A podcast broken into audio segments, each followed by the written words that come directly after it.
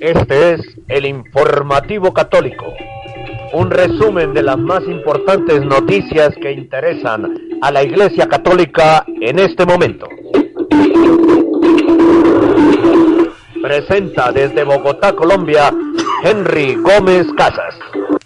Saludo cordial para todos ustedes, queridos amigos de www.radiorosamísticacolombia.com y del Informativo Católico. Esta es nuestra emisión 1796 de hoy miércoles 3 de octubre de 2018. Estamos en el mes del Santo Rosario. Temo a los católicos desinformados, modernistas y lai. Temo a los católicos que viendo cómo es ofendido nuestro Señor Jesucristo, callan. Quien no combate el error es cómplice. Bernardita su virus con gran amor a Dios, a la Santísima Virgen María y a la Iglesia, presento este resumen diario de las principales noticias que tienen como protagonista a la Iglesia Católica. Bienvenidos a esta emisión del Informativo Católico, que como siempre comenzamos con oración.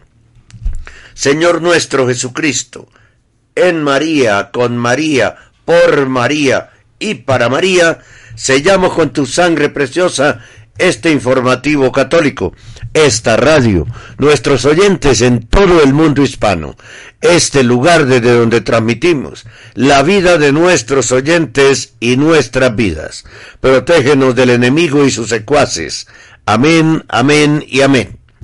Usted nos está escuchando en nuestra web radiorosamísticacolombia.com como vara de almendro.es y en su dispositivo móvil. Si ha descargado la aplicación TuneIn y ha buscado correctamente el nombre de nuestra radio.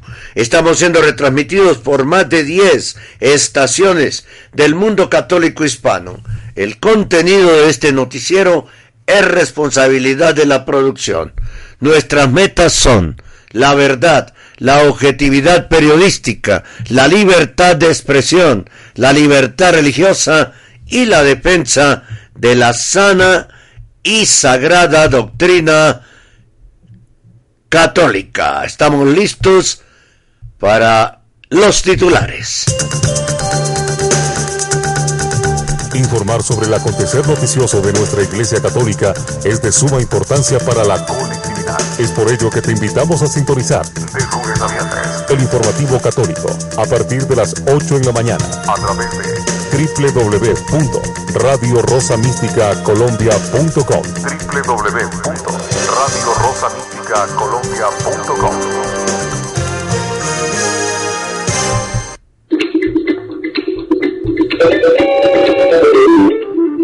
Este es el informativo católico.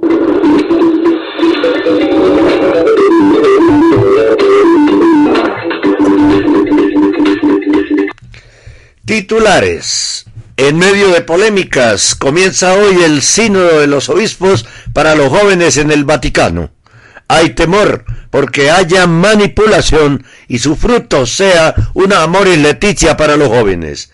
en el discurso de apertura, en la homilía de apertura, Bergoglio ha anunciado y ha dado la bienvenida a dos de los obispos chinos, aceptados por él, pero nombrados, no ordenados, nombrados por la Iglesia Patriótica China.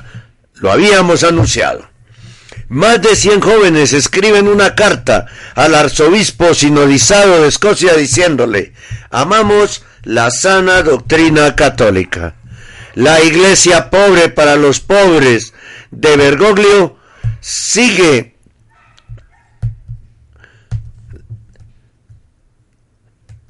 La iglesia pobre para los pobres de Bergoglio sigue dilapidando recursos en la campaña pro Francisco y antiviganó.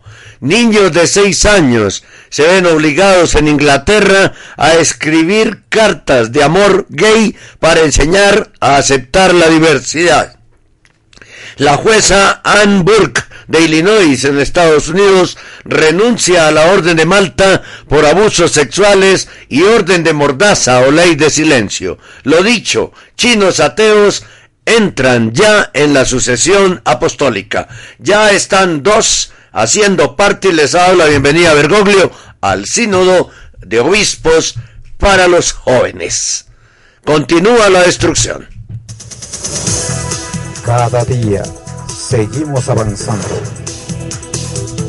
Nuestro trabajo y constancia son el referente de la labor y el objetivo que van siempre encaminados a mantenerles bien informados sobre el acontecer de nuestra Iglesia Católica.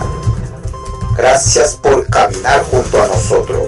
Informativo Católico, de lunes a viernes, a partir de las 8 horas, a través de Radio Rosa Mística Colombia. Muy bien, nos preparamos para, lo, eh, para el desarrollo de los titulares del día de hoy.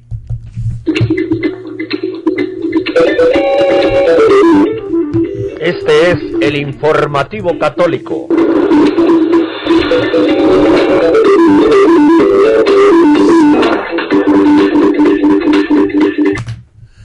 Sin antecedentes en la historia de la Iglesia y en medio de polémicas, comienza o ha comenzado hoy el sínodo de los obispos para los jóvenes en el Vaticano.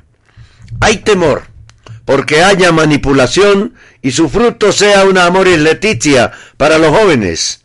Bergoglio ha dado la bienvenida a esta reunión y a Roma a dos obispos no ordenados, sino nombrados por la Asociación Patriótica China a Roma. Les ha dado la bienvenida. Dos obispos ateos en Roma.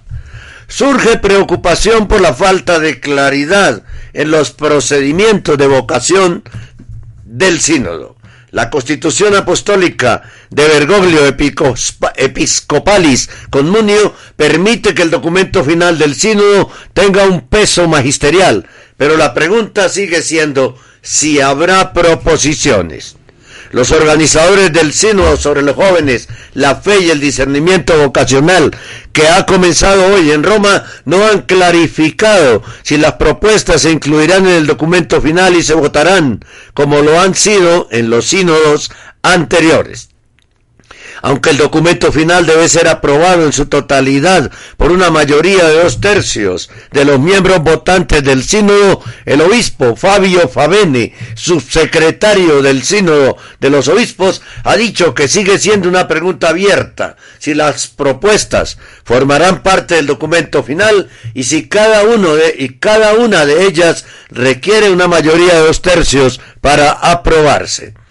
Tenemos que ver cómo resultará el documento, dijo el obispo Favene al National Catholic Register en una presentación del sínodo en el Vaticano, pero agregó, si hay varios números como la última vez, necesitarán dos tercios.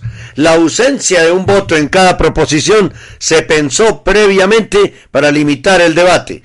Antes del sínodo ordinario de la familia de 2015, que fue fatal y nefasto, cuando se sugirió la idea de dejar de lado las propuestas, trece cardenales expresaron su desaprobación, entre otras preocupaciones, en una carta al Papa Francisco antes de la reunión. La iniciativa de los cardenales permitió que la votación sobre las proposiciones se mantuviera. Comillas. La ausencia de proposiciones y sus discusiones relacionadas y sus votaciones parecen desalentar el debate abierto y limitar la discusión a grupos pequeños, escribieron los cardenales. Abro comillas. Por lo tanto, parece urgente para nosotros que la elaboración de las propuestas a ser votadas por todo el sínodo debe ser restaurada. Cierro comillas. También dijeron que, abro comillas, votar en un documento final llega demasiado tarde en el proceso para una revisión completa y un ajuste serio del texto. Cierro comillas. Si un intento en el próximo sínodo de omitir las proposiciones tuviera éxito, potencialmente podría ser incluso más problemático, ahora que el documento final puede convertirse en parte del magisterio pontificio, sujeto a la aprobación del Papa, como lo decretó Bergoglio en su reciente constitución apostólica Episcopalis Communio, comunión episcopal. En el pasado, los documentos finales no tenían, eh, no tenían cómo convertirse en parte del magisterio pontificio, pero Episcopal Comunio cambió eso hace solo un mes. Algunos creen que no tener padres sinodales que voten sobre proposiciones individuales permitiría a los organizadores sinodales empujar más fácilmente las propuestas como la inclusión de LGBTI, el acrónimo utilizado por el lobby homosexual, que sería aceptar totalmente, ciento por ciento todo eso, y creo que va a suceder. Y es el sería la chispa que dispare un cisma. El cardenal Lorenzo Valdiceri, secretario general del Sino de los Obispos, dijo ayer que no tenía intención de eliminar el acrónimo del instrumento Laboris, el documento de trabajo sinodal, a pesar de que los jóvenes nos, no piden que se incluya. Conocer el número de votos, o sea, eso es una propuesta de iniciativa clarísima de Bergoglio. Meter el acrónimo LGBTI. Conocer el número de votos para cada proposición ha demostrado ser una herramienta útil para revelar los puntos de unidad y de división en varios sínodos. Al final del sínodo ordinario de la familia, en 2015, 265 padres sinodales votaron 94 proposiciones todas las cuales obtuvieron una mayoría de dos tercios. Pero los más controvertidos, relacionados con admitir a algunos divorciados que se han vuelto a casar a la Sagrada Comunión, apenas lograron hacerlo. El, el numeral 85, con un solo voto, se consideró suficiente para que el Papa incluyera el cambio en su exhortación apostólica. Con un solo voto se saltaron todo como el método comunista, para que Bergoglio incluyera el cambio en su pox exhortación apostólica sinodal terrible, Amor en Leticia. Además, los números revelaron, hicieron lo que quisieron con las votaciones del sino de la familia. Además, los números revelaron que esas proposiciones polémicas no habrían pasado si los padres sinodales personalmente elegidos de Bergoglio no hubieran estado presentes. La regla de dos tercios para las proposiciones fue igualmente instructiva durante el primer sínodo sobre la familia en 2014, ya que dos párrafos sobre admitir a algunos divorciados a la Sagrada Comunión y un tercero sobre la acogida de homosexuales no tuvieron una mayoría de dos tercios. Sin embargo, Bergoglio rompió polémicamente con, con la costumbre, lo cual puede hacer y autoritariamente, dictatorialmente, insistió en que las tres propuestas rechazadas se mantuvieran en el documento, permitiendo así que sean trasladadas al documento de trabajo para el chino ordinario de la familia del año siguiente, o sea, para el que comenzó hoy.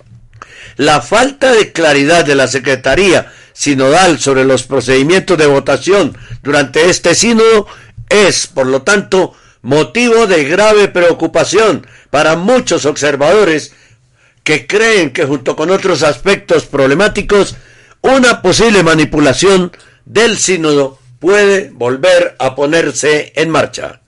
La oficina de prensa de la Santa Sede publicó en las últimas horas, hasta en las últimas horas, la instrucción sobre las asambleas sinodales y sobre la actividad de la Secretaría General del Sínodo de los Obispos, a pocas horas de la apertura del Sínodo sobre los jóvenes de hoy, miércoles. La instrucción comienza subrayando que es competencia de Bergoglio convocar el sínodo de los obispos, establecer el tema o temas que tratará, elegir a los miembros del sínodo, presidir la asamblea del sínodo, promulgar y ratificar el documento final y concluir, actualizar, transferir, suspender o disolver el sínodo. El documento pontificio está conformado por dos secciones, una doctrinal, compuesta de diez párrafos, y otra disciplinar que contiene 27 artículos. En la Constitución Apostólica, Bergoglio asegura que la comunión episcopal, episcopal y comunio con Pedro y bajo Pedro se manifiesta en modo peculiar en el sínodo de los obispos que, que instituido por Pablo VI el 15 de septiembre de 1965 constituye uno de los legados más preciosos del Concilio Vaticano II.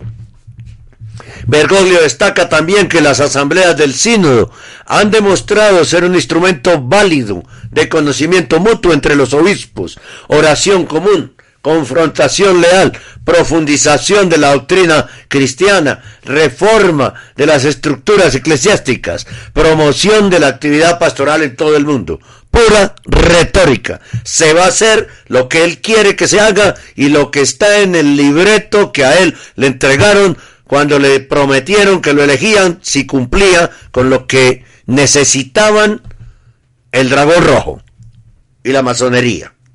De esta manera estas asambleas no solo se han configurado como un lugar privilegiado para la interpretación y recepción del rico magisterio conciliar, sino que también han ofrecido un considerable impulso al posterior magisterio papal.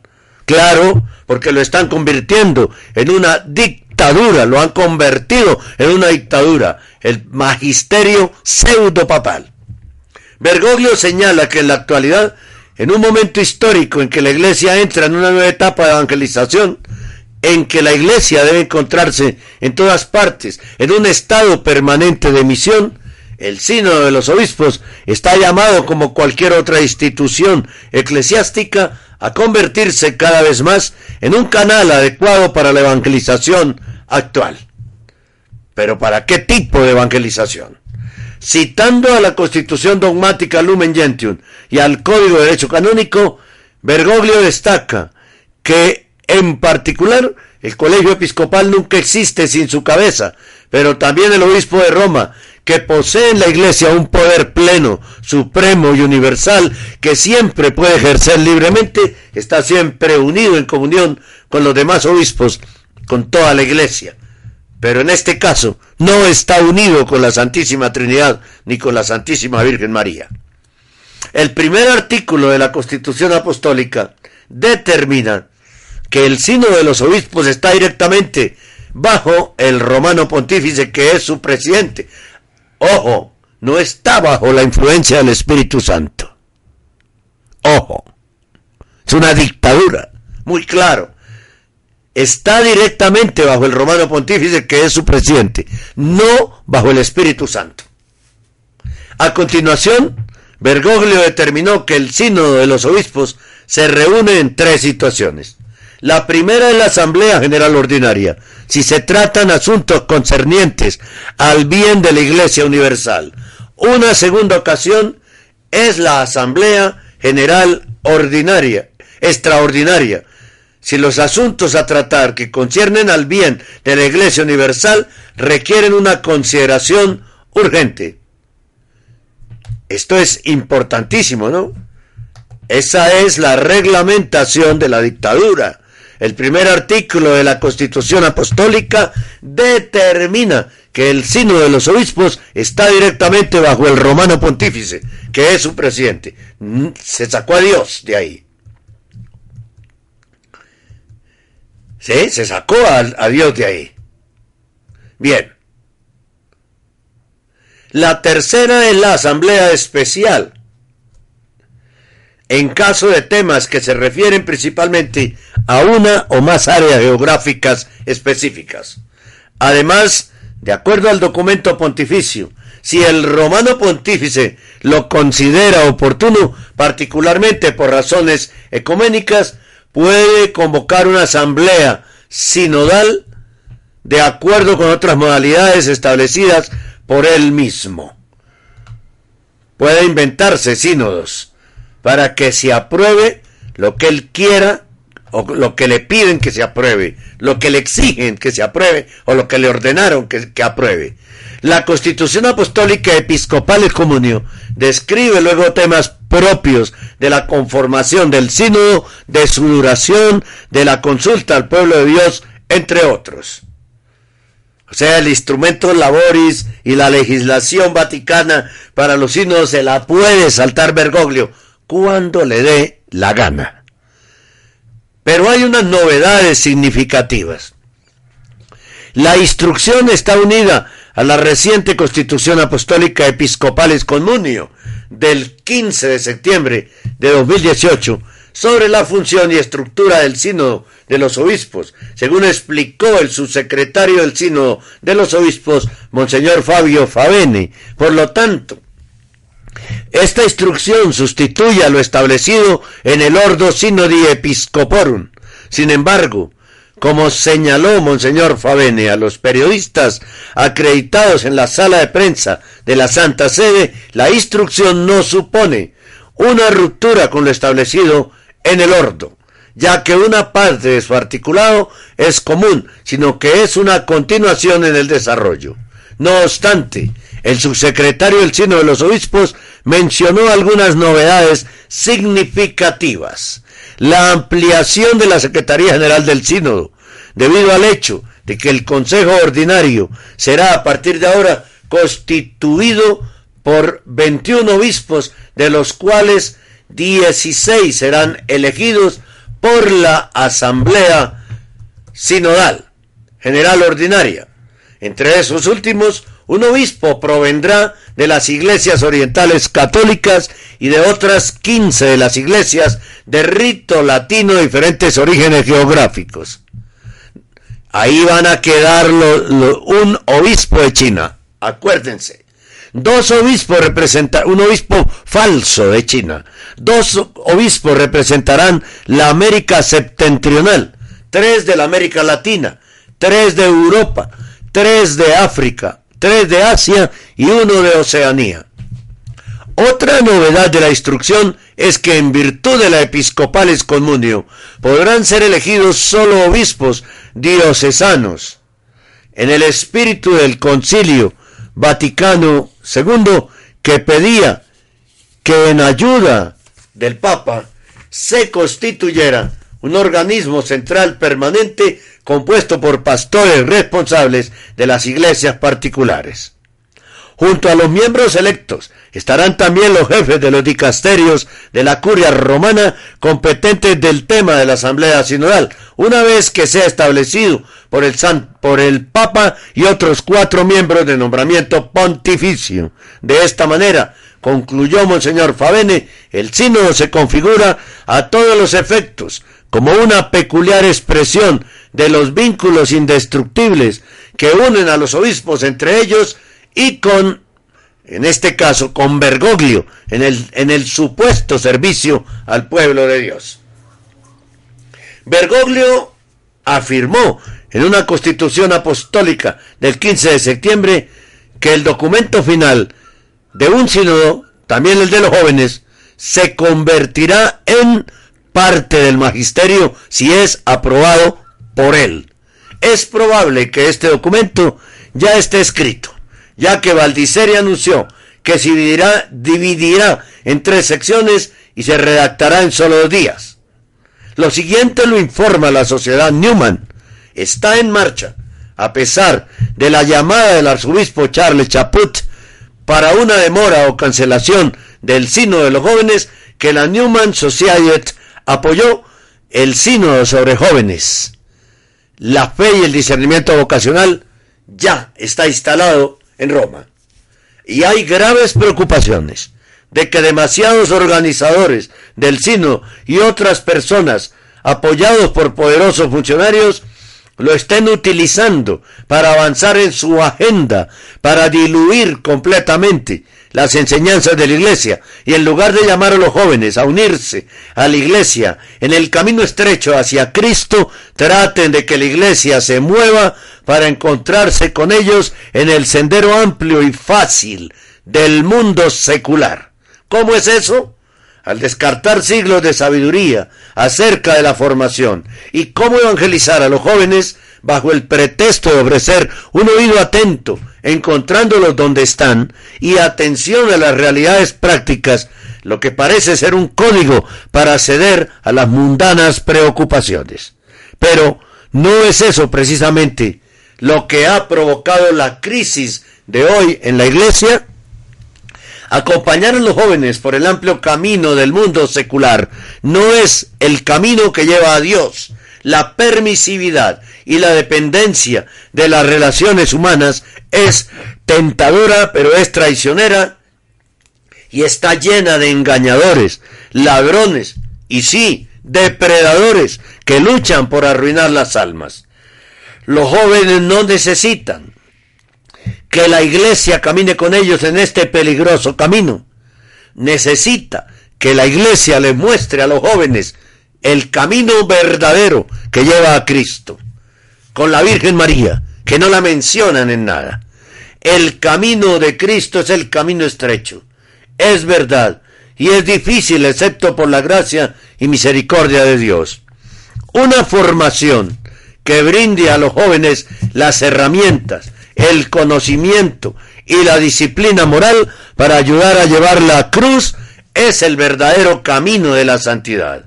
Los organizadores del sínodo no parecen creer que esto sea posible hoy en día, pero solo necesitan mirar las parroquias prósperas, con devociones tradicionales, el creciente movimiento católico de educación en casa, los ejemplos de escuelas católicas fieles, como las reconocidas por el cuadro de honor de educación católica de la sociedad Newman y por supuesto las escuelas contraculturales Newman Git que toman su, su identidad católica en serio.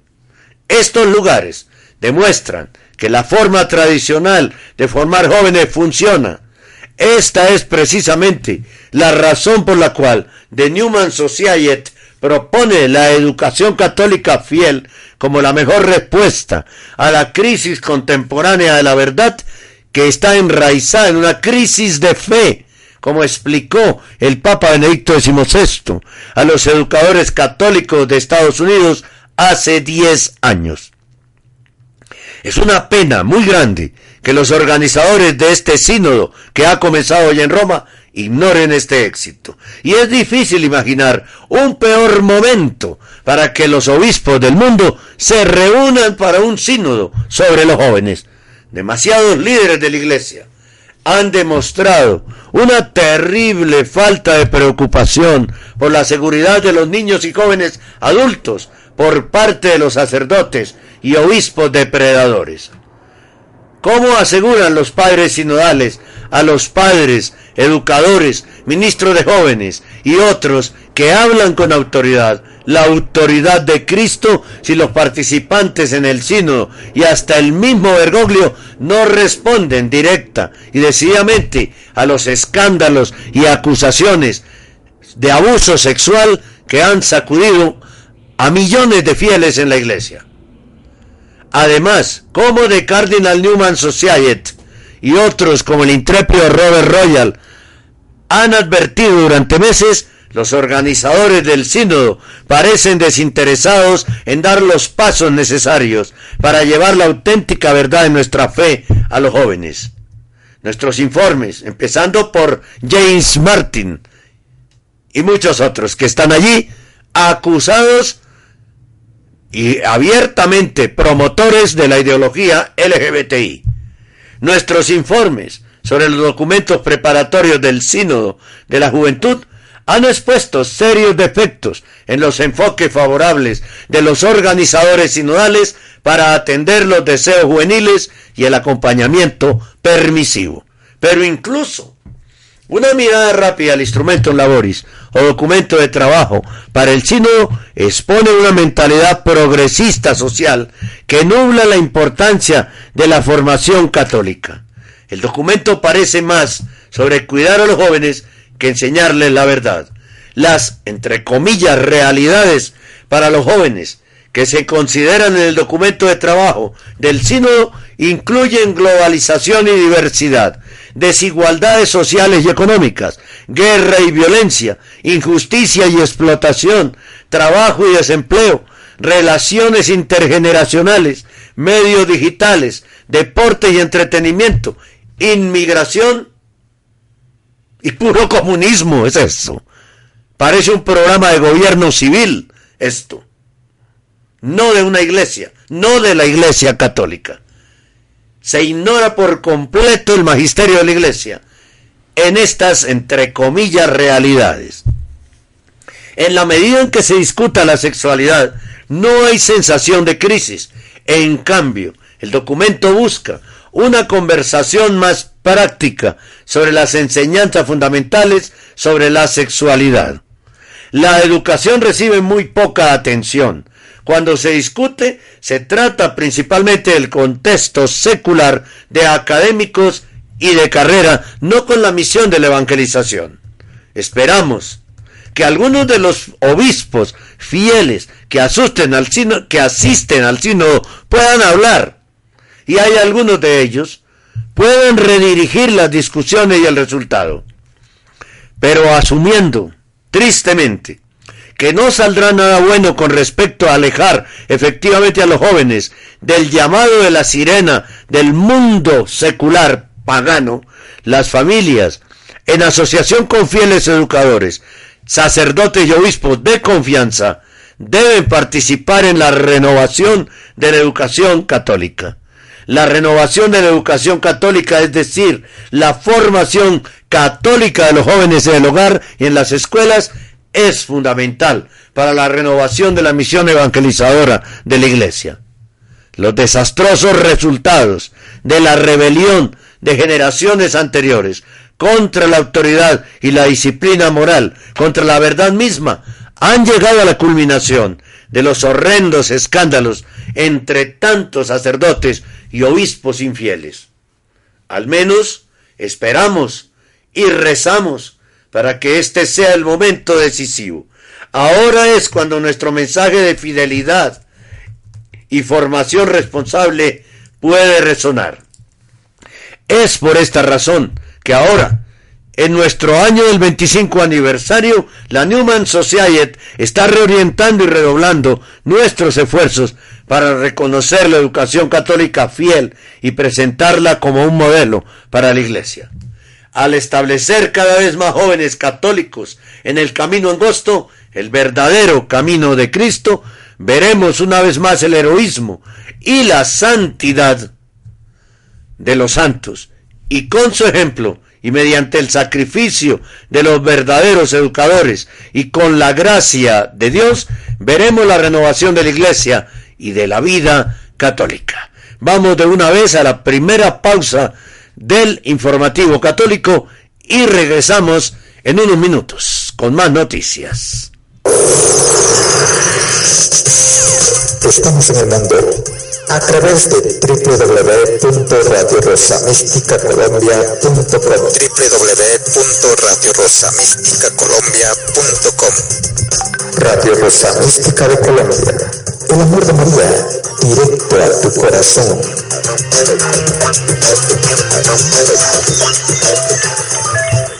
Escuche y disfrute Radio Rosa Mística Colombia.com haciendo clic sobre el link o sobre nuestro logo. De inmediato se abrirá la web y escuchará la radio en vivo y en directo. Si es en un celular o dispositivo móvil, descargue la aplicación TuneIn y busque Radio Rosa Mística Colombia. Haga clic sobre el logo de la radio y disfrute nuestra programación de sana doctrina católica. Colombia, Alaska, Estados Unidos, México, Brasil, Paraguay, Argentina, España, Francia, Alemania, Italia, Reino Unido, son los países donde más se escucha Radio Rosa Mística Colombia. El amor de María, directo a tu corazón. Radio Rosa Mística Colombia. El amor de María, directo a tu corazón. Si usted quiere colaborar con esta obra de Dios que es el eh, Radio Rosa Mística Colombia, puede hacerlo a través de nuestra cuenta bancaria de ahorros de Bancolombia. Ya le vamos a dar todas las indicaciones.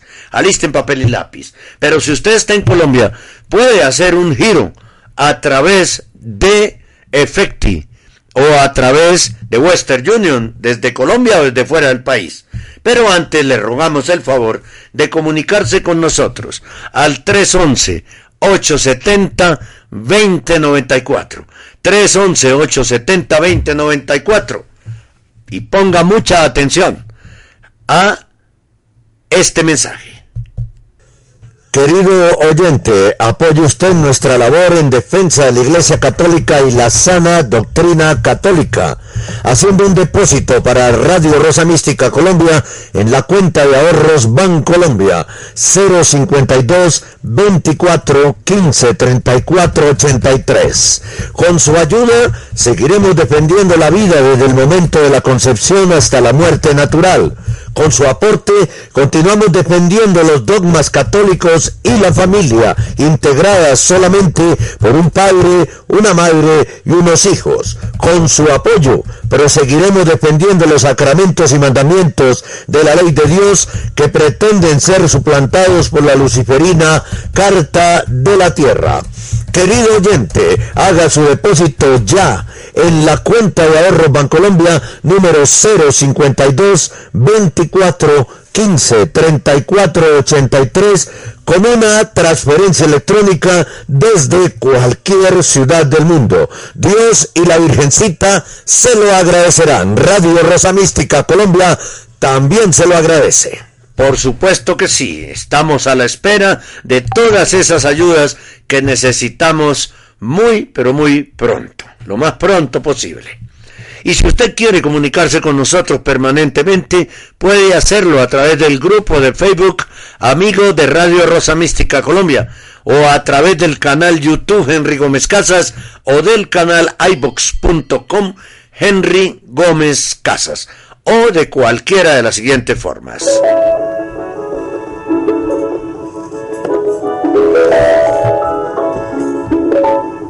Usted está escuchando Radio Rosa Mística Colombia.com desde Bogotá en vivo y en directo. Si quiere comunicarse con nosotros, escriba a nuestro correo rosomístico.yahoo.com o búsquenos y hable con nosotros por Skype. Henry Gómez Casas. Síganos en nuestro Facebook personal Henry Gómez Casas o en nuestro Twitter arroba el cenáculo. Gracias y continúe escuchando Radio Rosa Mística Colombia.com para todos ustedes.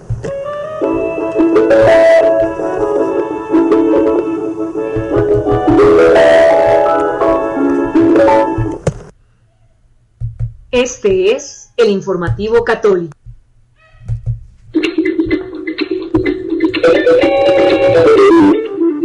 Este es el informativo católico.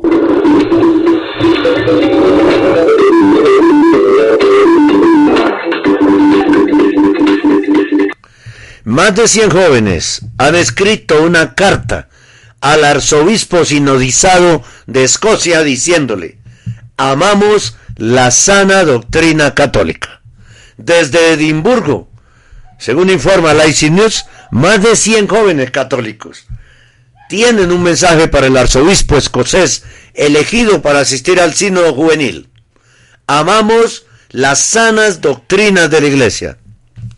Los católicos de 18 a 35 años firmaron una carta al arzobispo Leo Kuzle de la arquidiócesis de San Andrews y Edimburgo, compartiendo sus pensamientos sobre la fe, sobre su fe, al expresar su gratitud por el ministerio que han experimentado en Escocia, a los escritores les preocupa que algunos miembros del sínodo sugieran que los aspectos difíciles de la doctrina católica deben minimizarse e incluso dejarse de lado.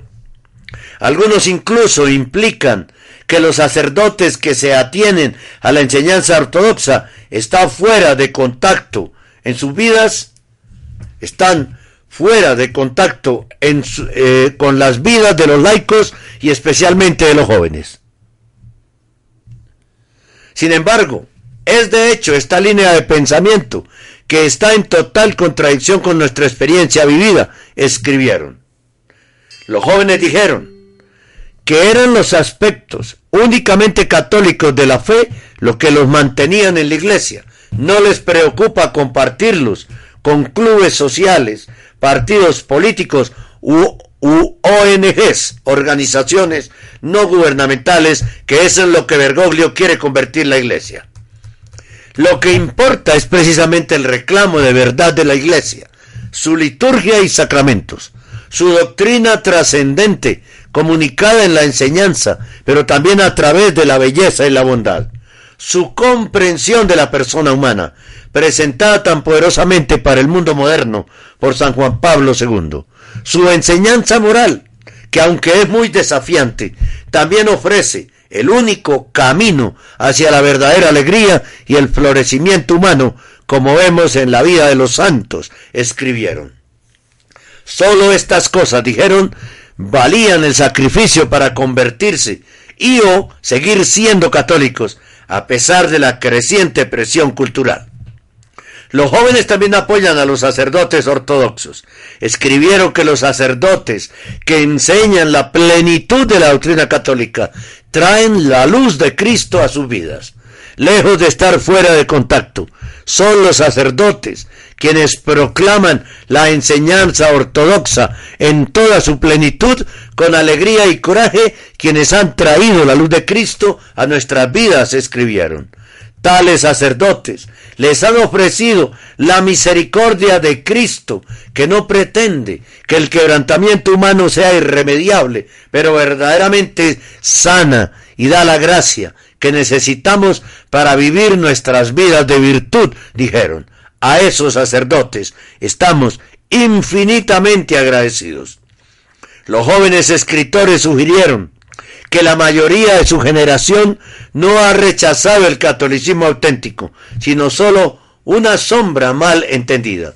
En lugar de innovaciones, le pidieron al arzobispo liturgias y devociones más hermosas, alegres ejemplos de todas las vocaciones, sacerdotes que son padres en lugar de administradores, presidentes o amigos, y una respuesta proactiva a la ruptura en la vida familiar.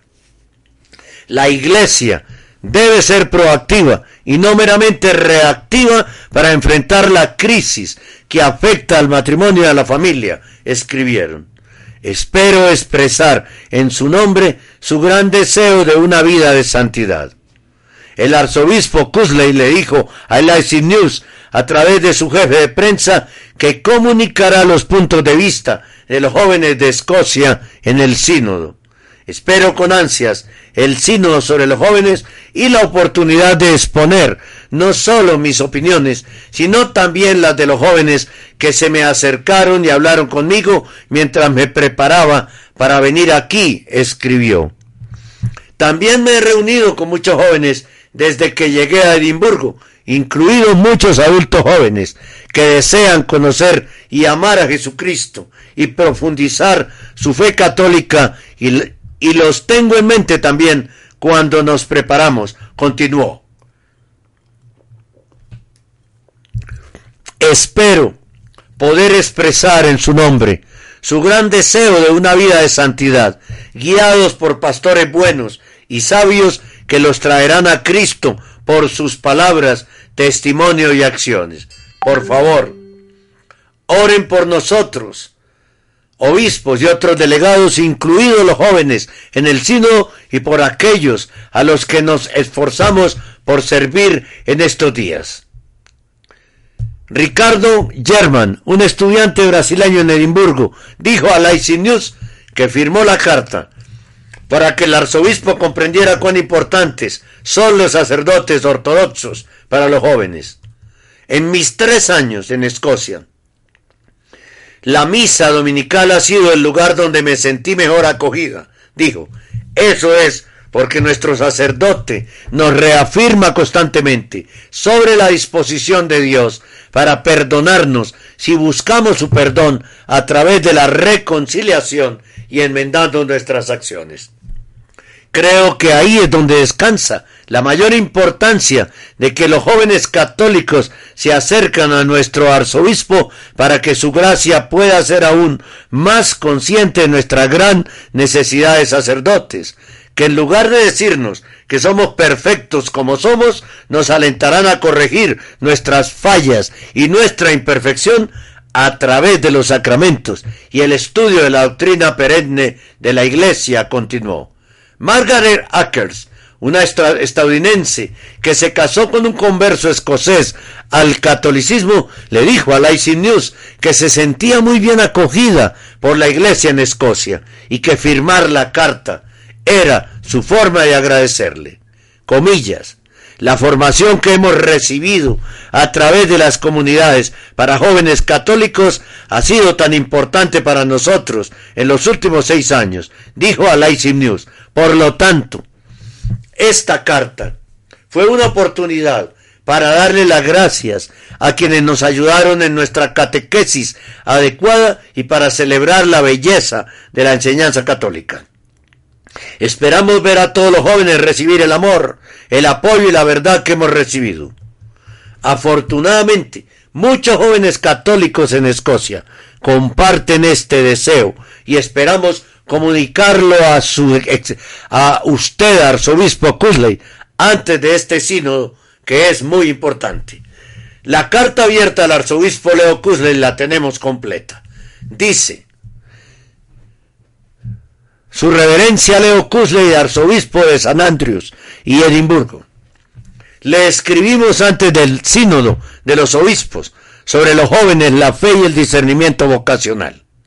Como jóvenes católicos en toda Escocia, nos gustaría expresar nuestras esperanzas y preocupaciones por el futuro de la Iglesia en este país.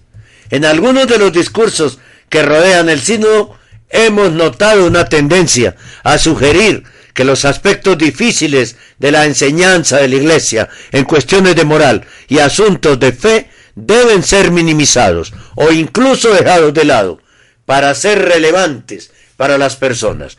Vive y es sensible a sus dificultades. Que vive y es sensible a sus dificultades. Algunos incluso implican que los sacerdotes que se atienen a la enseñanza ortodoxa no están en contacto con la vida de los laicos y especialmente los jóvenes. Y no solo eso, James Martin dijo que quienes somos defensores de la sana doctrina católica no somos ortodoxos en este momento en la iglesia.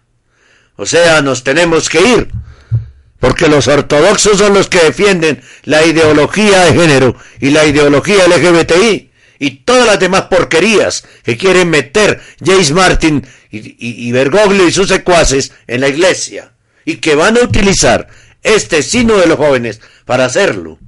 Sin embargo, es de hecho esta línea de pensamiento, continúa diciendo la carta, la que está en total contradicción con nuestra experiencia vivida lo que nos hizo ser y o seguir siendo católicos frente a la creciente presión cultural. Son aquellos aspectos de la fe que son únicamente católicos, no cosas que se pueden encontrar en clubes sociales, ONGs o partidos políticos. Lo que importa es precisamente el reclamo de verdad de la Iglesia, su liturgia y sacramentos, su doctrina trascendente, comunicada en la enseñanza, pero también a través de la belleza y la bondad, su comprensión de la persona humana, presentada tan poderosamente para el mundo moderno por San Juan Pablo II, y su enseñanza moral, que aunque es muy desafiante, también ofrece el único camino hacia la verdadera alegría y el florecimiento humano, como vemos en las vidas de los santos. Estas son las cosas que nos convencen de que aquí hay algo que vale la pena sacrificar, algo bueno para nosotros y para cada ser humano. Los jóvenes católicos se inspiran en la virtud heroica que defiende la Iglesia, en oposición al cinismo y el pesimismo de la cultura postmoderna. Una fe que meramente legitima los hábitos que de otra manera tendríamos de todos modos simplemente no vale la pena. Lejos de estar fuera del contacto con los sacerdotes, son los sacerdotes quienes proclaman la enseñanza ortodoxa de, en toda su plenitud, con alegría y valor, quienes han traído la luz de Cristo a nuestras vidas y realmente nos han ofrecido su verdadera misericordia, el remedio para un mundo quebrantado, que no pretende que el quebrantamiento humano sea irremediable, sino que realmente sana y da la gracia que necesitamos para vivir nuevas vidas de virtud. A esos sacerdotes estamos infinitamente agradecidos. Lamentablemente, muy pocos jóvenes se han encontrado con esta plenitud de la fe vivida de manera viable, visible y con confianza. Un joven padre católico en Estados Unidos escribió recientemente al arzobispo Chaput que el efecto desastroso que el, el efecto desastroso que el catolicismo veis, como lo escribe acertadamente el obispo Robert Barron, ha tenido en mi generación, no puede ser exagerado. Desde el corazón de un joven padre, Charles Chaput, Fin, primeras cosas, del 18 de abril del 2018. Dios en sus caminos misteriosos nos ha bendecido providencial y gratuitamente con encuentros, pastores y formaciones que muchos de nuestros compañeros no han tenido. Deseamos desesperadamente compartir este gran regalo con, tan, tantos lapsos y no católicos entre nuestra familia, amigos y colegas que no han rechazado el catolicismo, sino una sombra malentendida. Si el sino va a dar frutos, es con esta tarea que deben ayudarnos. Necesitamos asegurarnos de que nuestras comunidades católicas locales estén impregnadas de una cosmovisión católica y sin vergüenza de que tal orientación sea muy diferente de las tendencias culturales prevalecientes. La vida sacramental, más allá de la misa del domingo, debe ser de manera obvia y visible la base de la existencia católica. Debemos aprovechar nuestra rica herencia para garantizar que la liturgia se celebre con belleza y esplendor a fin de revelarnos y llevarnos a los profundos misterios que tienen lugar. Necesitamos ver las diversas vocaciones en plenitud y alegría, con parroquias y diócesis, formando una iconografía viviente de la fe para que podamos discernir la voluntad de Dios para nuestras propias vidas, no de forma aislada, sino en un contexto eclesial. Los jóvenes necesitan la oportunidad de conocer a nuestros sacerdotes como sacerdotes, no sólo como administradores, ni como presidentes que corren de iglesia en iglesia, ni tampoco simplemente como amigos, sino como padres, cuya paternidad está arraigada en su identidad sacramental como hombres llamados y establecidos. Aparte de absolver y ofrecer el santo sacrificio, los jóvenes católicos encuentran a los sacerdotes que viven su vocación al celibato con fidelidad y alegría como testigos altamente creíbles de las alegrías y los desafíos de la vida en Cristo. La iglesia debe ser proactiva y no meramente reactiva para enfrentar la crisis que afecta al matrimonio y la familia. En gran medida, la vida matrimonial católica ha sido tratada como algo diferente de las relaciones seculares. Nuestras estructuras económicas y sociales se basan casi en su totalidad alrededor de una presunción de anticoncepción. Y esto hace que sea extremadamente difícil para cualquier pareja que viva fielmente de acuerdo con los mandamientos de Dios.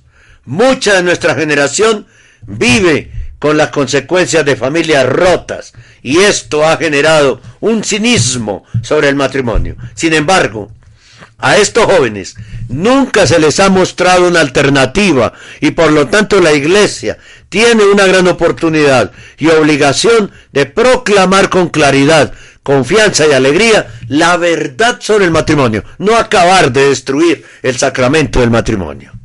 Los jóvenes católicos tienen derecho a escuchar estas verdades a nivel local para que nuestras parroquias apoyen conscientemente la vocación a la santidad en la vida matrimonial. Esto es vital, ya que es en primer lugar en la familia donde se fomentan las vocaciones y es sobre esta base que se construirá una auténtica renovación de la cultura católica y la vida de la iglesia. No hay duda de que descubrir y vivir la propia vocación es muy difícil en el mundo moderno, como lo ha sido en todas las épocas. Sin embargo, sabemos que la gracia de Dios es suficiente para nosotros y esperamos y oramos para que una fe y confianza renovadas en esto inunden a la iglesia e inspiren a los jóvenes a discernir y vivir fielmente sus vocaciones. Al confiar el sínodo a la intercesión de San Juan, el más joven de los apóstoles, les aseguramos nuestras oraciones. Firmado, hay una cantidad de firmas de jóvenes escoceses que son ortodoxos y que defienden la sana doctrina católica. Bien, continuamos con otra pausa aquí en el informativo católico. Ya regresamos con todos ustedes. Aquí en el informativo católico. Radio Colombia.com. Cinco años defendiendo la sana doctrina católica.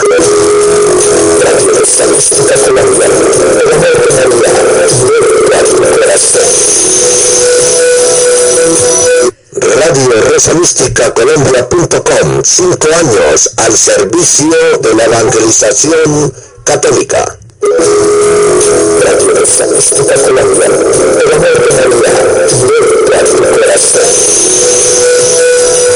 Radio Rosa Mística Colombia.com. Cinco años defendiendo la pureza de la liturgia católica. Radio Rosa Mística Colombia.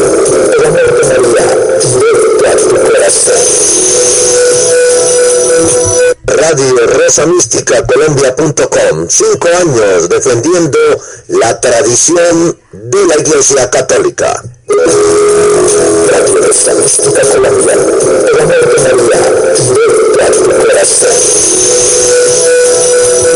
Radio Rosa Mística Colombia.com. Cinco años defendiendo la vida desde el momento de la concepción hasta la muerte natural. Radio Colombia.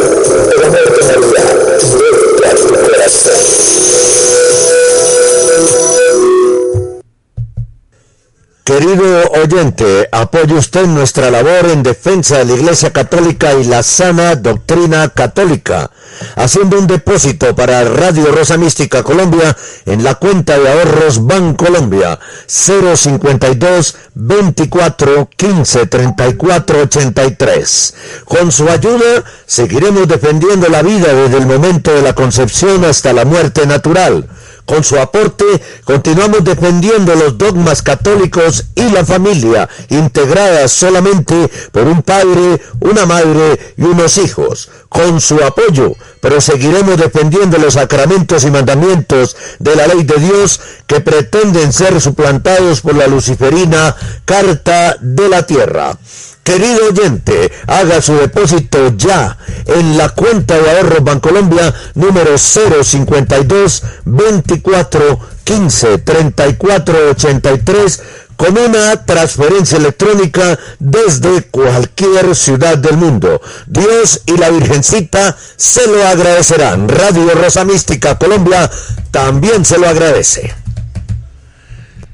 Muy bien, si usted quiere contactarse con nosotros puede hacerlo a través del grupo de Facebook Amigos de Radio Rosa Mística Colombia, a través del canal YouTube Henry Gómez Casas y a través del canal iBox.com Henry Gómez Casas o de cualquiera de las siguientes formas.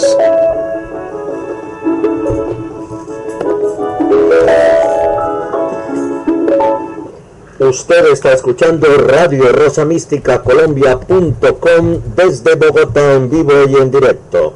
Si quiere comunicarse con nosotros, escriba a nuestro correo rosomístico.yahoo.com o búsquenos y hable con nosotros por Skype. Henry Gómez Casas. Síganos en nuestro Facebook personal Henry Gómez Casas o en nuestro Twitter arroba el cenáculo. Gracias y continúe escuchando Radio Rosa Mística Colombia.com para todos ustedes.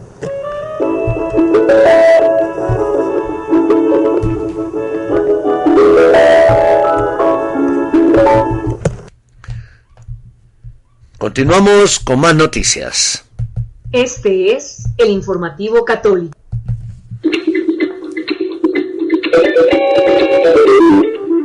Este es el informativo católico.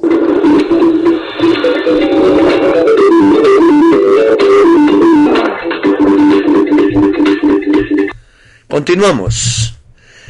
Vicente Montesino de Adoración y Liberación escribe, la iglesia pobre para los pobres de Bergoglio sigue dilapidando recursos en la campaña pro Francisco y anti Viganó, porque es así, es una campaña simultánea, con la utilización de San Miguel, la Virgen María y quien sea necesario para lograr sus fines espurios. Pero los papeles que desacreditan a Viganó siguen sin aparecer. Y los que esculpan a Bergoglio tampoco aparecen. Y ya va más de un mes. Bajo tu amparo nos acogemos, oh Santa Madre de Dios. Aquí está, como habla Bergoglio sobre este tema. Aquí lo tenemos porque la voz no deja mentir, la voz del protagonista no deja mentir.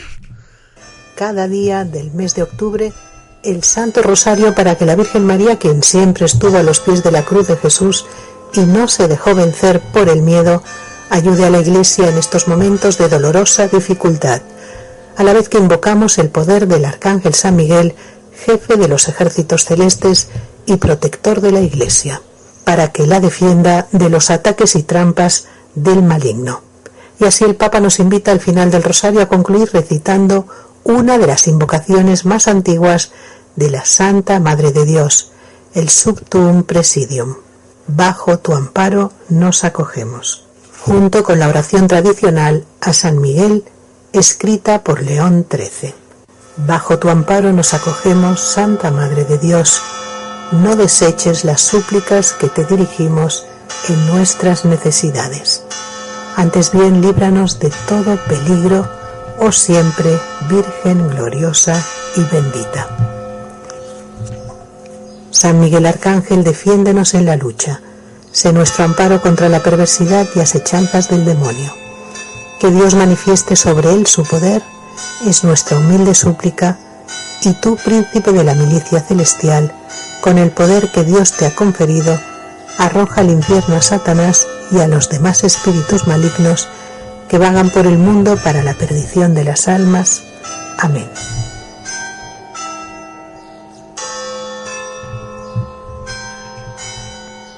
Campañas publicitarias, en fin, dinero a los medios de comunicación pro Bergoglio, eh, en fin. Eh, entonces, se está dilapidando presupuesto en exaltar las cosas de Bergoglio y en atacar a Vigano.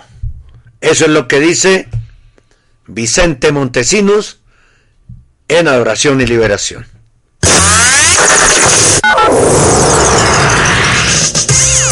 Estamos en el mundo a través de www.radiorosamisticacolombia.com www.radiorosamisticacolombia.com Radio Rosa Mística de Colombia. El amor de María, directo a tu corazón.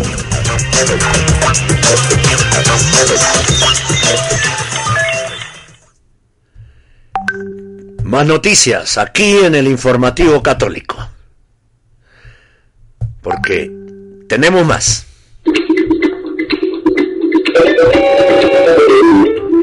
Este es el informativo católico.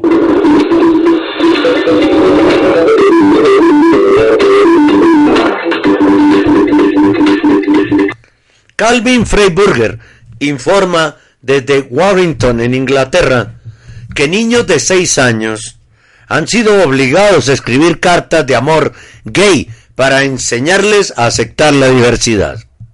Una escuela primaria en Inglaterra hace que niños de hasta 6 años escriban cartas de amor, entre comillas, insertándose en un cuento de hadas homosexual, según un reciente video de la BBC Radio de Manchester. The Blaze informa que el video describe una clase de primaria en una escuela de primaria, Besley Lodge, en la que la profesora Sarah Hobson hace que sus alumnos se coloquen en el papel de Prince Henry y escriban una carta en la que le piden al criado Thomas que se case con él. Esta escuela enseña a los niños sobre las relaciones LGBTI desde temprana edad. Explica el texto del video. Esta clase de niños de 6 años de edad está aprendiendo sobre el matrimonio homosexual de todas las edades que participan en las lecciones LGBTI. Los niños van a salir a ese mundo y encontrarán esta diversidad a su alrededor. Y lo encontrarán también a una edad temprana, dijo Hobson a la BBC. Y cuanto más puedan aceptar a esta edad, no vas a enfrentarlo más porque los niños aceptarán ahora y aceptarán esta diversidad a su alrededor como algo natural. Qué daño el que hacen a los niños. Le están violando todos sus derechos. Wesley Lodge parece enorgullecerse de empujar el tema sobre la homosexualidad y la fluidez de género a los niños pequeños tienen uniformes neutrales al género y su sitio web declara que cualquier forma de homofobia, transfobia y bifobia es inaceptable y publica un código de conducta que declara respeto por la identidad de género, matrimonio u orientación sexual de cualquier persona. El programa se llama Educación Personal, Social y de Salud de la escuela y busca brindar supuestamente a los alumnos oportunidades para explorar, aclarar y si es necesario cuestionar los valores, actitudes, creencias, derechos y responsabilidades propios y ajenos.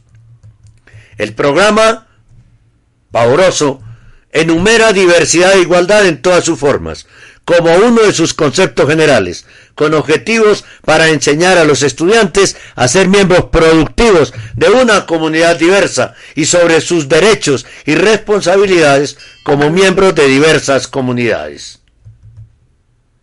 Específicamente exige la enseñanza de fuentes de apoyo y tranquilidad para la diversidad en la atracción sexual y el desarrollo de la sexualidad, la diferencia entre sexo, identidad de género y orientación sexual, el reconocimiento de la diversidad en la atracción sexual, la comprensión de aceptado terminología sobre temas LGBTI, la necesidad de desafiar el lenguaje y el comportamiento sexista, homofóbico, transfóbico y deshabilitador y mucho más, corrompiendo a los niños desde los 5 o 6 años. Las pautas también sugieren que convivencia y asociaciones civiles son igualmente válidas para el matrimonio en demostrar el compromiso de las personas entre sí y piden que se enseñe sobre las tensiones potenciales entre los derechos humanos, la ley británica y la cultura, expectativas y prácticas religiosas. Y la siguiente línea declara la primacía de los derechos humanos, pero no explica su definición de derechos humanos. En fin, esto es una barbaridad lo que se está viviendo en el mundo. Y la iglesia callada y Bergoglio llevando a la iglesia a que apruebe todo lo que se está presentando en el mundo que va en contra de las almas. Se están preocupando por salvar el medio ambiente, los jerarcas de la iglesia, la cúpula de la iglesia, pero no por salvar las almas. Te acompañamos en todo momento, las 24 horas del día, con la mejor programación católica. Somos Radio Rosa Mística de Colombia el amor de María directo a tu corazón. Este es el informativo católico.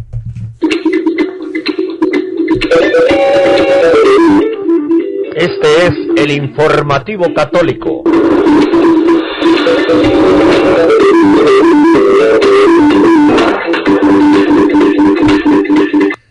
Bien, eh, se nos ha olvidado reseñar que en, durante la misa de apertura del de eh, sínodo de la familia, públicamente Bergoglio dio la bienvenida a dos de los, entre comillas, obispos.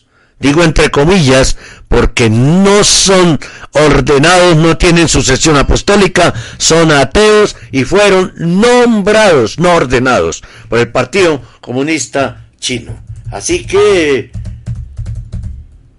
así que, eh, no deberían estar ahí, porque son, entre comillas, obispos, cierro la comilla, ateos, comunistas, comunistas, que están infiltrados los representantes del dragón rojo en el sino de los jóvenes y van a tener voz y voto y todas todas estas cosas. Así que terrible. Terrible, terrible. Lo que sucede a partir de hoy en Roma con este sínodo de los obispos. Bien, desde Chicago, Chor Militan reporta que una de las principales juezas de Illinois dice que dejó la orden de Malta porque los líderes intentaban silenciar sus críticas a Bergoglio sobre abusos sexuales. La jueza Ann Burke actualmente se desempeña en la Corte Suprema de Illinois. Burke actuó desde 2002 a 2004 como presidente interino de la Junta de Revisión Independiente de los Obispos de los Estados Unidos, encargada de analizar la forma en que la diócesis manejaba las denuncias de abuso sexual por parte de sacerdotes. Michael Smith, escritor del Chicago Sun Times, informó el 24 de septiembre que Burke había renunciado a la Orden de Malta después de que el liderazgo de la orden laica les dijo a los miembros que no criticaran el manejo del escándalo de abuso sexual por parte de la iglesia. Peter Kelly, presidente de la rama estadounidense de la Orden de Malta, había dicho en una carta a sus miembros, no es la misión de la Orden de Malta participar en el debate sobre la crisis actual, por lo tanto, la participación oficial de los miembros en el debate público sobre los temas antes mencionados, más allá de condenar el abuso en general, no es útil y podría interferir con, con nuestro trabajo. La respuesta de Burke fue cortar los lazos con la dama de Malta, la contraparte femenina de los caballeros de Malta. Ella,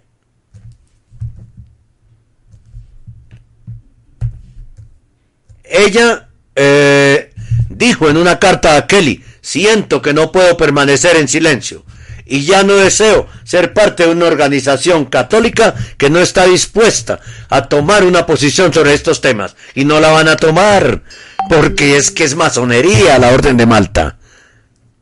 ¿Cómo se van a poner en contra de quien quiere imponer en la iglesia lo que ellos siempre han defendido? Y que disimuladamente han, han hecho creer que no. Y tengo una anécdota que voy a contar aquí en Bogotá para el final de esta nota. La carta del juez a prometió, comillas, seguiré expresando la necesidad de investigar las causas subyacentes y la conducta de la jerarquía en nuestra iglesia que permitió que estos crímenes continuaran.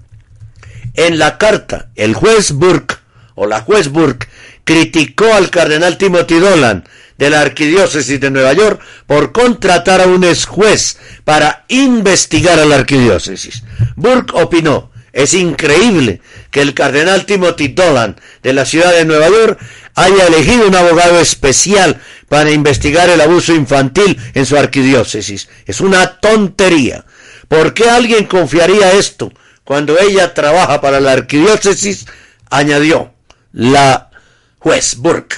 El Chicago Sun-Times también entrevistó a Burke a mediados de agosto, después de la publicación del informe del Gran Jurado de Pensilvania. Y Burke dijo en ese momento, no me sorprendió nada en absoluto. Ella relacionó el informe de la bomba con su propia experiencia al investigar el escándalo de abuso sexual de la Iglesia en la Junta Nacional de Revisión. Hicimos mucha investigación, pero se nos ocultó mucho, y lo sabíamos, dijo. Estaba sucediendo en Chicago, pero teníamos que confiar en los archivos que los obispos estaban dispuestos a entregarnos y sabíamos que tenía que haber mucho más, pero no teníamos poderes de citación, dijo Burke a su entrevistador. No teníamos autoridad gubernamental y sorprendentemente anotó Burke la Carta de Obispos Católicos de los Estados Unidos, en la que se nombró nuestra Junta Nacional de Revisión, no incluía investigar los obispos o incluso penalizar a los obispos o cardenales por transferir a estos sacerdotes. El juez dijo que le gustaría ver que más estados tengan investigaciones similares sobre el manejo de las acusaciones de abuso sexual por parte de la Iglesia se le citó diciendo, finalmente, por fin, las autoridades gubernamentales, como las de Pensilvania, se están involucrando en la investigación de esta actividad criminal. Y ella opinó, creo que cada estado debería convocar a una gran a un gran jurado en esta cultura de secreto que protege a los delincuentes a toda Costa. Radio Rosa Mística Colombia ofrece también el escapulario del Padre Celestial dado al vidente Chris Curtis en Washington. Es necesario que todo católico lo lleve consigo porque es protección para los últimos tiempos que ya vivimos. Hacemos despachos a toda Colombia y el exterior. Contiene explicación de su uso. Somos los únicos distribuidores desde Bogotá por solicitud del Padre Celestial. Informe sobre este escapulario del Padre Celestial para los últimos tiempos en el 311-870-2094. Llame ya y adquiera este escapulario del Padre Celestial y viva protegido. Este es el informativo católico.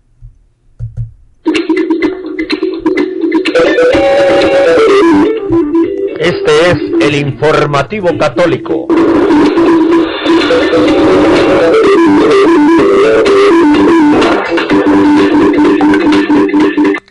Decíamos ayer, informábamos que tres obispos colombianos están a partir de hoy haciendo parte del sínodo de la de los obispos para los jóvenes y tendrán voz y voto. Ellos son, voy a recordarlos, Gabriel Ángel Villa de Ocaña, Omar de Jesús Mejía de Florencia y Roberto Ospina de la diócesis de Buga.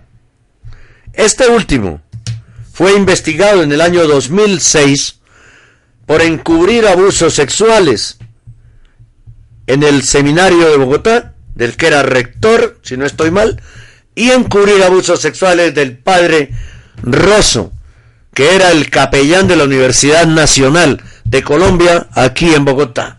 Posteriormente, él logró una conciliación, eh, Ospina, Roberto Ospina, logró una conciliación con el demandante, pero nunca fueron negados los cargos, simplemente se logró una conciliación. Y a propósito también del sínodo, pues porque una persona que fue investigada por abusos, ¿qué hace en un sínodo de los jóvenes? Así haya logrado una conciliación, no debe estar allí. No debe estar allí. Pero obviamente son votos de los que necesita Bergoglio. Y por eso está allí Roberto Spina, en, el, en Roma hoy.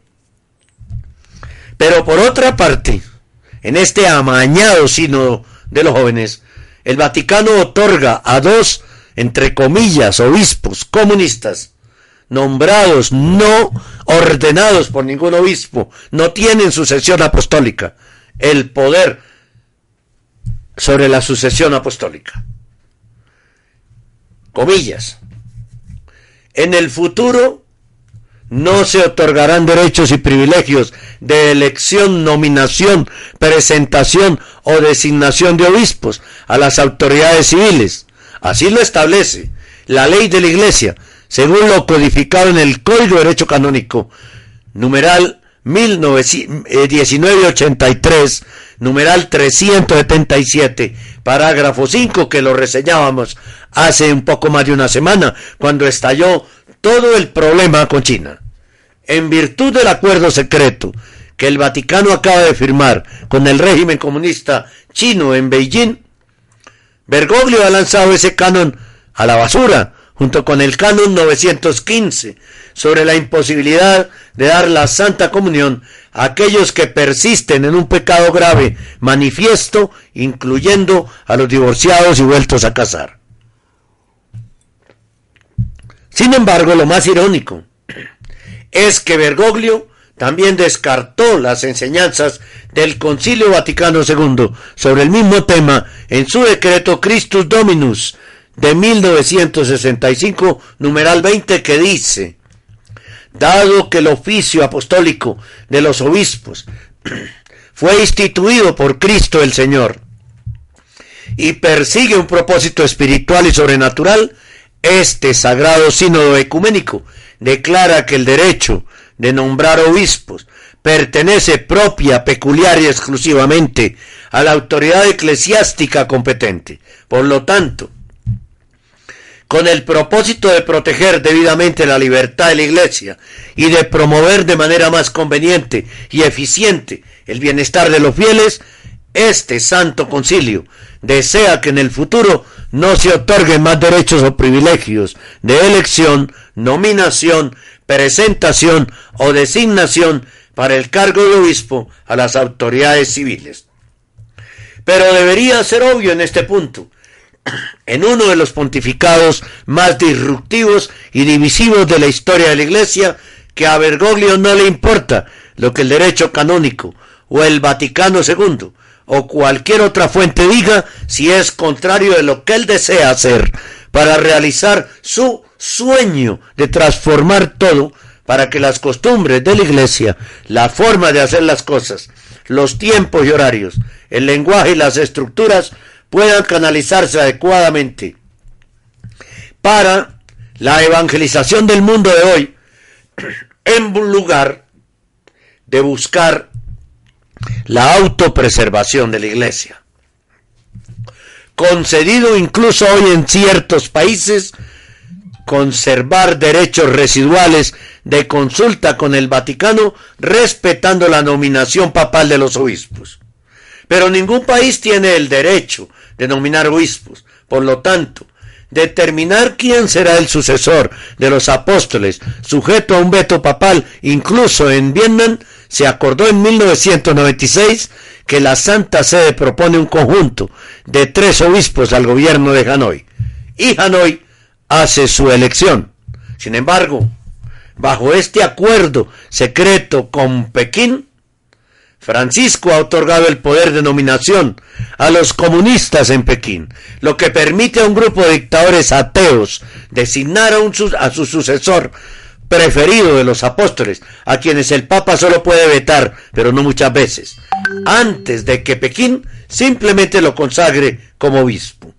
¿Y cuántos vetos papales serán demasiados? No lo sabemos, porque el acuerdo es secreto. En el acuerdo, Bergoglio acordó reconocer la legitimidad de la Asociación Patriótica Católica China, la pseudo iglesia inventada por el régimen de Beijing, y reconocer como legítimos a siete de sus obispos cismáticos, con nombrados ilícitamente consagrados no son. Dos de los siete supuestamente tienen novias y tienen hijos. No hay problema. ¿Y qué recibió el Vaticano? a cambio de esta venta solo el reconocimiento sin sentido de Beijing de que el Papa es el jefe de la Iglesia Católica. Eso es lo que quería Bergoglio. Finalmente, inmediatamente después de que el acuerdo secreto fue firmado en secreto, la CPA declaró que llevará adelante el principio de independencia y el concepto de la cinicización de la religión mientras permanece en el camino que conduce a la sociedad socialista. Una sociedad socialista en cuadragésimo año, la monumental encíclica social, publicada en el cuadragésimo aniversario del hito de enseñanza social de León XIII, Rerum Novarum, el Papa Pío IX, Pío XI, perdón, condenó la noción de una sociedad socialista. Comillas, si el socialismo, como todos los errores, contiene algo de verdad que además los sumos pontífices nunca han negado, se basa, sin embargo, en una teoría de la sociedad humana, peculiar a sí misma e irreconciliable con el verdadero cristianismo, el socialismo religioso, el socialismo cristiano. Son términos contradictorios. Nadie puede ser al mismo tiempo un buen católico y un verdadero socialista. La tradición de los católicos perseguidos de la verdadera iglesia en China es total y completa. Y después de que se logró la traición, el secretario de Estado del Vaticano, Pietro Parolin, tuvo la audacia suprema de declarar que hoy, por primera vez, todos los obispos de China están en comunión con el obispo de Roma, con el sucesor de Pedro. Los comunistas con vestimenta episcopal pueden estar en comunión con Bergoglio a nivel humano, para, para lo que sea que valga, pero difícilmente están en comunión con la Roma eterna. Su sede profana se encuentra en Beijing y su primera lealtad es el Partido Comunista Chino, no el Papa.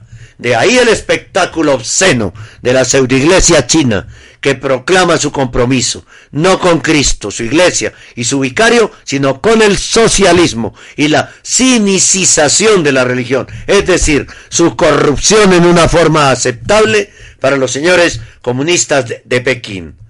Como observa Stephen Mosher, este despreciable acuerdo beneficia al partido Estado chino, que lo utilizará para afirmar su control contra la iglesia subterránea en China.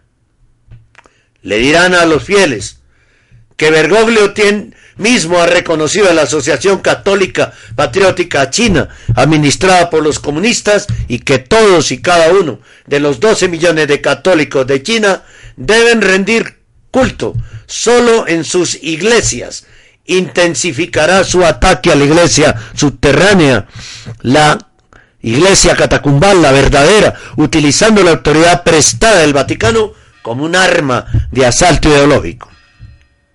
El cardenal Joseph Zen de Hong Kong, que hizo todo lo posible para evitar esta parodia, advirtió que el acuerdo que quedaría pendiente en este momento será una rendición completa que equivale al Papa y altos funcionarios del Vaticano que entregan el rebaño a la boca de los lobos, a la boca del dragón rojo. Que Dios ayude a los católicos perseguidos de China, alimentando a los lobos y al dragón rojo por parte del propio Bergoglio.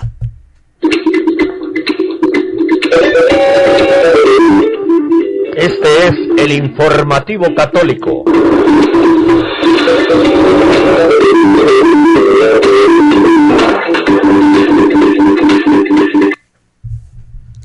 Qué dolor siente uno, qué tristeza. Esta locomotora destructiva está catapultando la iglesia uh, para acabarla, para destruirla. La tenía en ruinas. Ojalá del sínodo de los jóvenes no sea el, el fin de la destrucción, eh, el sínodo de los jóvenes no sea la destrucción total de la iglesia, de la doctrina, de la sana doctrina, de entregarle la iglesia al comunismo y al lobby LGBTI. Y a propósito, les tenemos una primicia. Vamos a hacerla.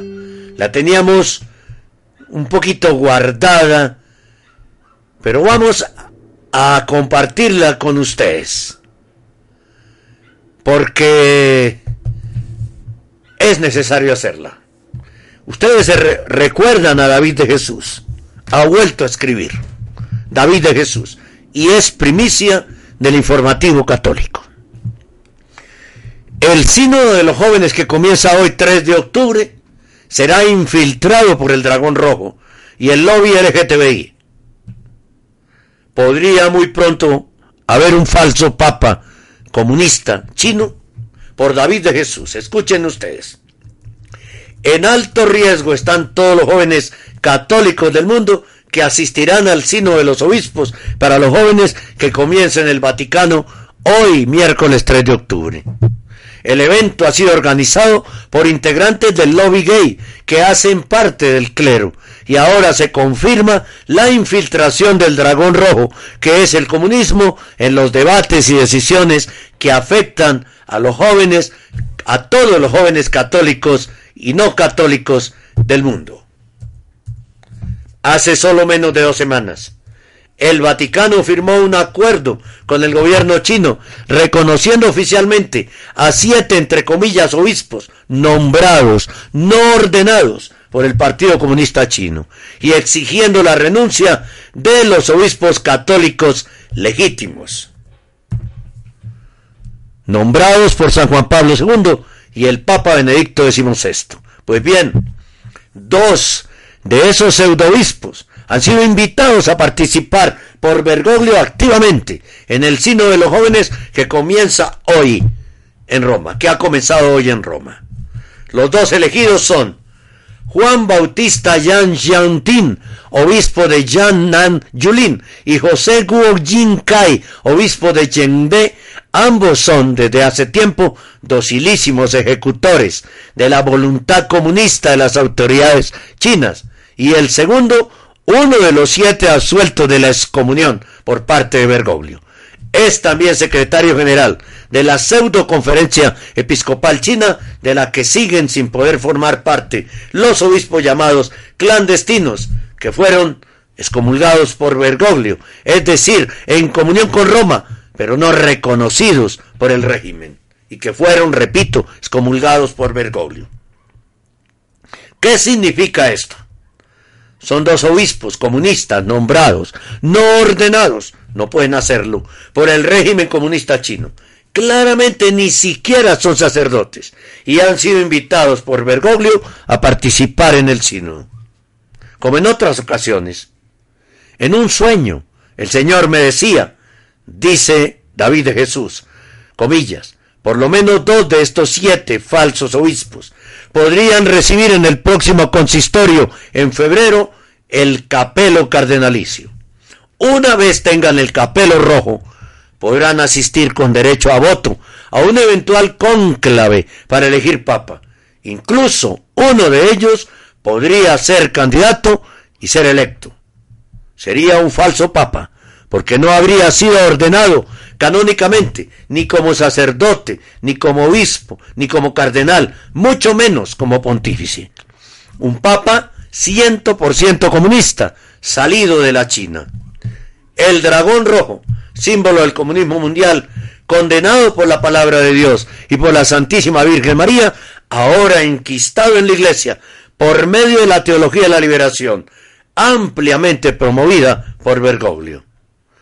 Como solemne, victoriosa y triunfal, podría calificarse el ingreso oficial de estos dos obispos ilegítimos chinos y nombrados, no ordenados por el Partido Comunista Chino a la Iglesia Católica gracias a la falsa misericordia, a la teología de la liberación y a la amplísima puerta abierta por Bergoglio al dragón rojo.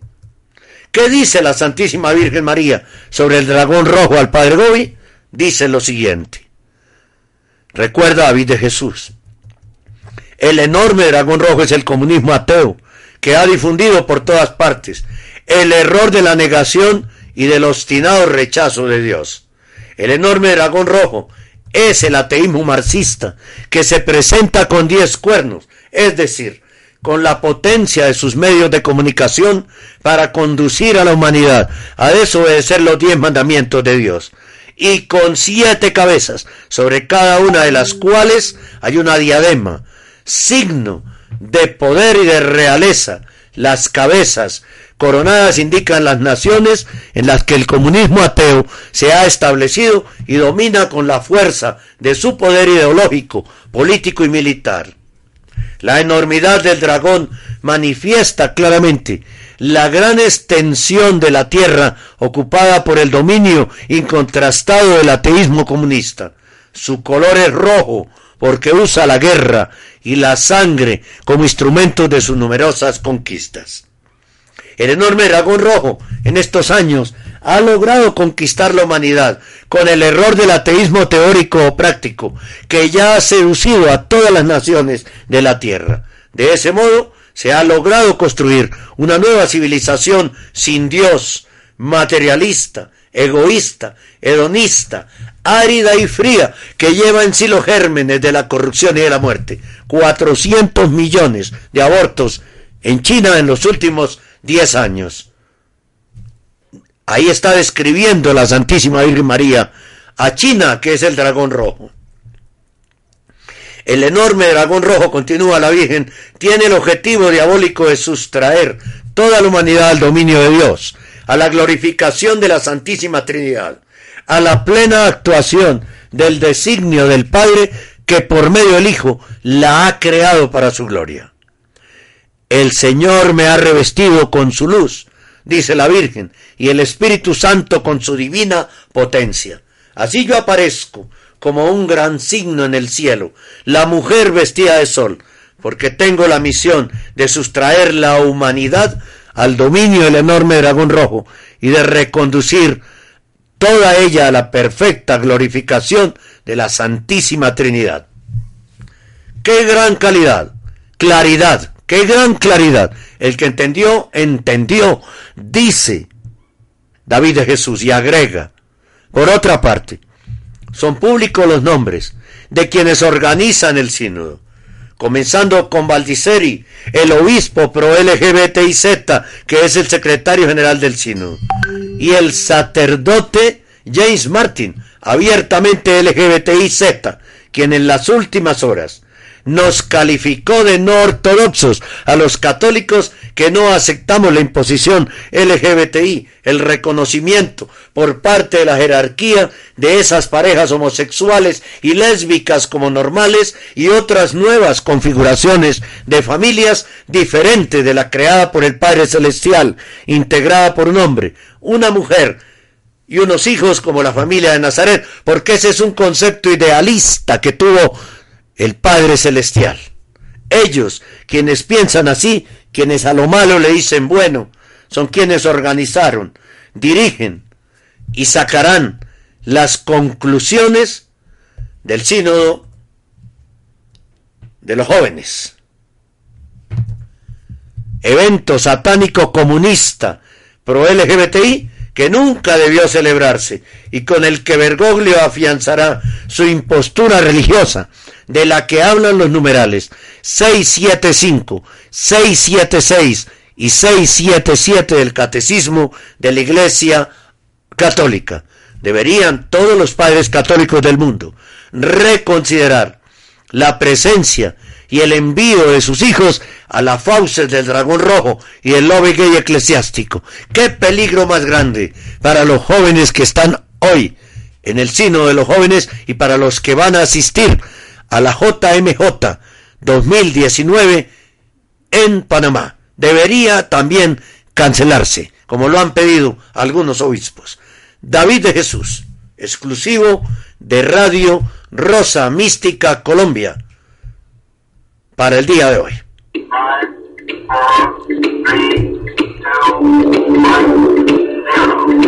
Hemos presentado el informativo católico un resumen de las más importantes noticias que interesan a la Iglesia Católica en este momento.